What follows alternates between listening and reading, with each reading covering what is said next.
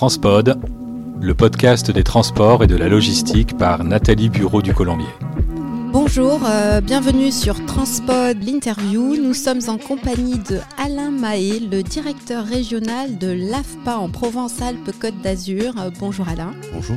En Provence-Alpes-Côte d'Azur, vous formez 7000 adultes par an, c'est ça? C'est ça, on forme environ 7000 adultes. Alors, dans les 7000, il y a aussi quelques mineurs, puisque nous sommes présents depuis euh, quelques temps sur euh, un programme qui s'appelle la Promo 16-18 et qui s'adresse aux jeunes mineurs décrocheurs. Mais l'immense majorité, ça c'est 500 personnes, l'immense majorité sont effectivement des adultes. C'est d'ailleurs dans notre nom, puisque AFPA signifie euh, l'Agence nationale pour la formation professionnelle des adultes. Vous êtes sur le salon Euromaritime à Marseille, au Parc Chano. Le port de Marseille-Fos fait face à une, j'allais dire, une deuxième révolution industrielle, c'est-à-dire sa transformation vers la décarbonation des industries qui sont présentes sur le territoire, mais également de la mobilité lourde. Comment euh, l'AFPA accompagne ces grands bouleversements euh, à venir? On accompagne ces grands bouleversements de, de, différentes façons, parce que vous avez raison de, de souligner les enjeux extraordinaire. Il y a aujourd'hui autour de ce territoire, celui du grand complexe euh, pétrochimique, industriel euh, et maritime euh, qui se situe sur Marseille, Fos et le bassin autour de, autour de l'étang de Berre. Il y a un enjeu de décarbonation de l'industrie. C'est un grand creuset industriel. Il y a beaucoup de beaucoup d'activités industrielles qui, nous le savons, utilisent des sources d'énergie carbonées. Le grand enjeu, c'est donc de décarboner cette industrie. Et là, euh, évidemment, on pense euh, aux grands projets qui sont présents sur euh, le photovoltaïque, mais aussi sur l'hydrogène, le, grand enjeu de, de l'hydrogène vert. Alors là, par exemple, notre façon d'accompagner, c'est d'analyser le travail, c'est d'analyser techniquement toutes les activités qui seront impactées par ce changement d'énergie et ce changement de technologie. Ça signifie quoi? D'utiliser l'énergie comme l'hydrogène comme énergie par rapport à ce qu'était euh, le pétrole. Ça signifie qu'il y a des changements qui se produisent dans les tuyaux, dans les moteurs, dans la, façon de d'utiliser, de travailler les matériaux qu'on emploie dans l'industrie. Alors on analyse ces changements, en découle de là des programmes de formation qui eux aussi vont évoluer, vont changer pour pouvoir s'adapter à ces modifications. Votre moteur de voiture est à essence. Demain, il utilisera de l'hydrogène. Pour vous, ça change pas beaucoup votre façon de conduire, mais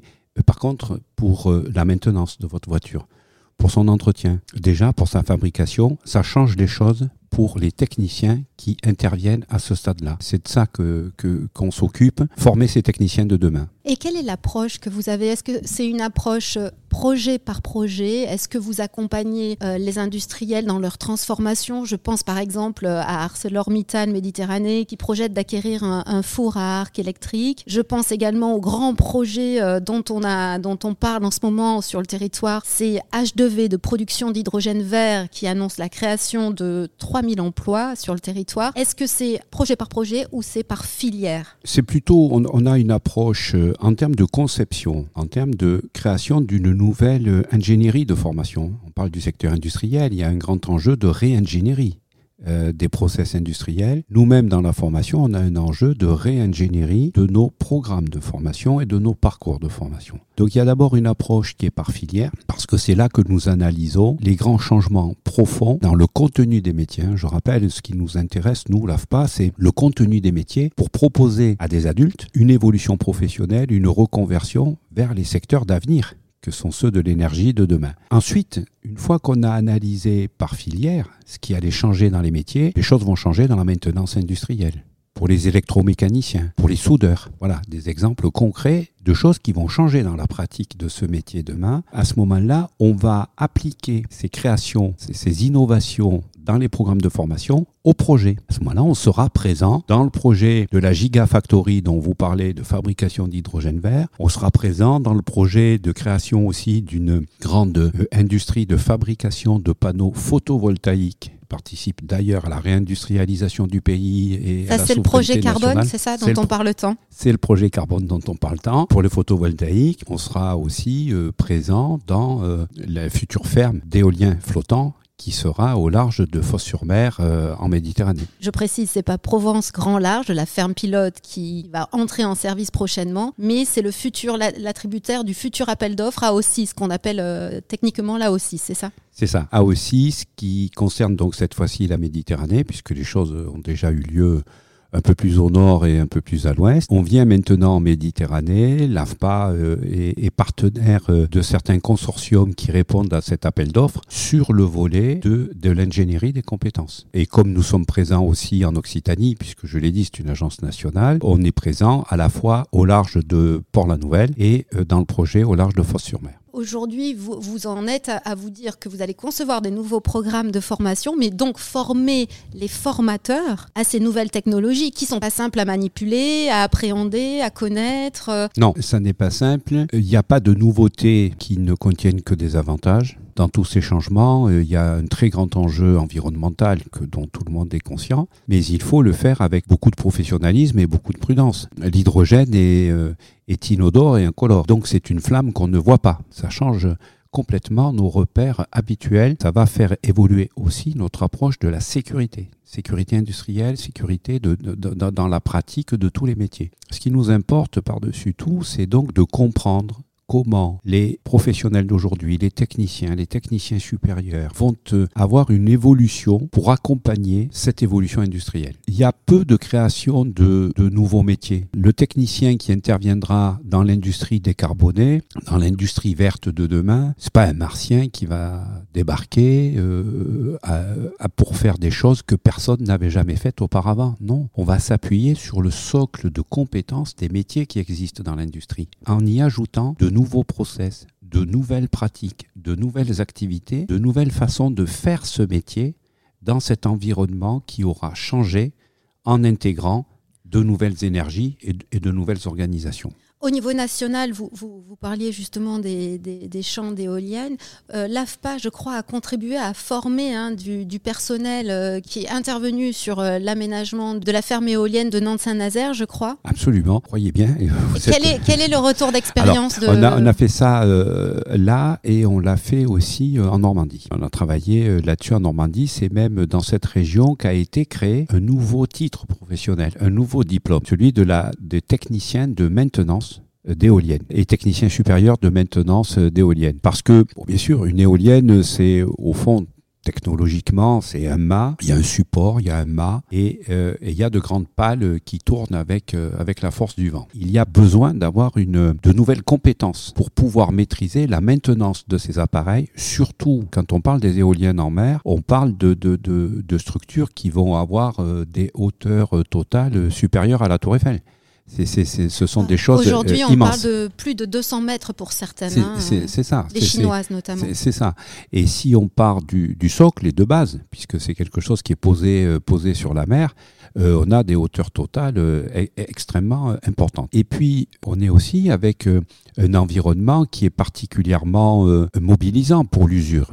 Vous êtes au large, vous êtes en pleine mer, donc évidemment vous êtes au cœur des futures tempêtes. Vous captez, vous êtes, euh, ce sont des, des, appareils qui sont placés pour capter le plus possible le vent, euh, l'énergie du vent, l'énergie éolienne, et de le faire à grande vitesse. Donc voilà, même si les pièces sont énormes, même si les process de fabrication sont éprouvés, il y a euh, d'abord un process d'installation qui est particulier, et ensuite une façon de maintenir ça qui, qui, est aussi particulière. Donc ça veut dire que vous êtes prêt, une fois que là, aussi sera attribué, vous êtes prêt, vous avez le retour d'expérience euh, de la Normandie et de la Bretagne pour déployer ces éoliennes en Méditerranée Exactement. Alors, le déploiement, je serais prétentieux si je disais qu'on a, on a l'expérience pour déployer. Le déploiement, il appartiendra au, au, consortium et aux industriels qui seront lauréats. On parle de, excusez-moi, on parle de 10 à 15 éoliennes, hein, c'est ça hein, c'est ça, c'est ça. Mais euh, chacune produit une quantité d'énergie euh, considérable. Hein. Au large de Fosse, ça va être à peu près pareil, mais le chiffre que j'avais au large de, de Port-la-Nouvelle, c'est l'équivalent d'une ville de 45 000 habitants en énergie qui sera, qui sera produit, qui sera fournie. Donc nous, nous allons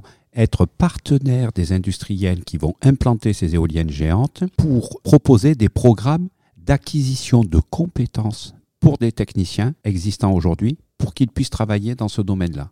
Nous, on va, on va être le vecteur d'accompagnement de l'acquisition de ces nouvelles compétences. D'accord, ce sera des techniciens dans le vent. Alors, on parle, on parle de, de, sur la zone de fosse de 10 à 15 milliards d'euros de projets d'investissement. Aujourd'hui, 42 000 personnes euh, travaillent directement ou indirectement pour le port de Marseille-Fosse. Est-ce que vous avez évalué les, les, nouveaux besoins en formation à ces nouveaux métiers? Nous-mêmes, l'AFPA, euh, non pas directement, mais le chiffre et l'évaluation qui est avancé, c'est euh, une évolution et une création et un besoin d'emploi qui se situe autour de 10 à 12 000 emplois. C'est quelque chose qui est absolument euh, colossal. C'est l'équivalent de ce qu'a connu ce territoire dans les années 70. Euh, Mais avec toute cette nouveauté vertueuse économiquement et vertueuse sur le plan environnemental. Donc le territoire aura besoin de la jeunesse, de former sa jeunesse, mais aussi de former les, jeunes adultes et les seniors euh, à ces nouvelles technologies. C'est bien ça Bien sûr, c'est une occasion rêvée sur ce territoire pour euh, atteindre le plein emploi. On n'en est pas très très loin, mais il y a encore, encore des efforts à faire. Et de ce point de vue, ça posera aussi l'enjeu auquel l'AFPA répond, de pouvoir accompagner vers ces nouvelles opportunités professionnelles, vers ces nouvelles perspectives d'évolution, de pouvoir accompagner les personnes qui sont aujourd'hui les plus en difficulté socialement, les plus en difficulté personnellement, pour revenir sur le, plan de l'insertion professionnelle. Ça aussi, c'est une, c'est une mission de l'AFPA accompagner aux nouvelles technologies, accompagner aux nouvelles compétences, accompagner les plus éloignés. La dimension inclusive. Exactement. Dernier point avant de clore cet entretien. Vous êtes au cœur du, bassin d'emploi d'Istre, au cœur de ces transformations, et vous avez euh, transformé l'AFPA d'Istre en village des solutions. Comment euh, justement ce village se, projette dans ces nouveaux métiers? Je crois que sur le territoire, il y a, un véritable euh, mouvement en faveur de ces transformations avec le, lab territorial de l'industrie Fosse-Bert. Comment vous, vous voyez justement ces, ces bouleversements? Eh bien, la transformation de nos centres, euh, vous parlez de celui d'Istre, et c'est important parce que ce, fut un des premiers en France. La transformation de nos centres de formation en village des solutions, c'est au fond euh, l'ouverture de tous nos portails. Euh, c'est l'enlèvement de toutes nos clôtures pour ouvrir le centre de formation sur son écosystème et sur son environnement.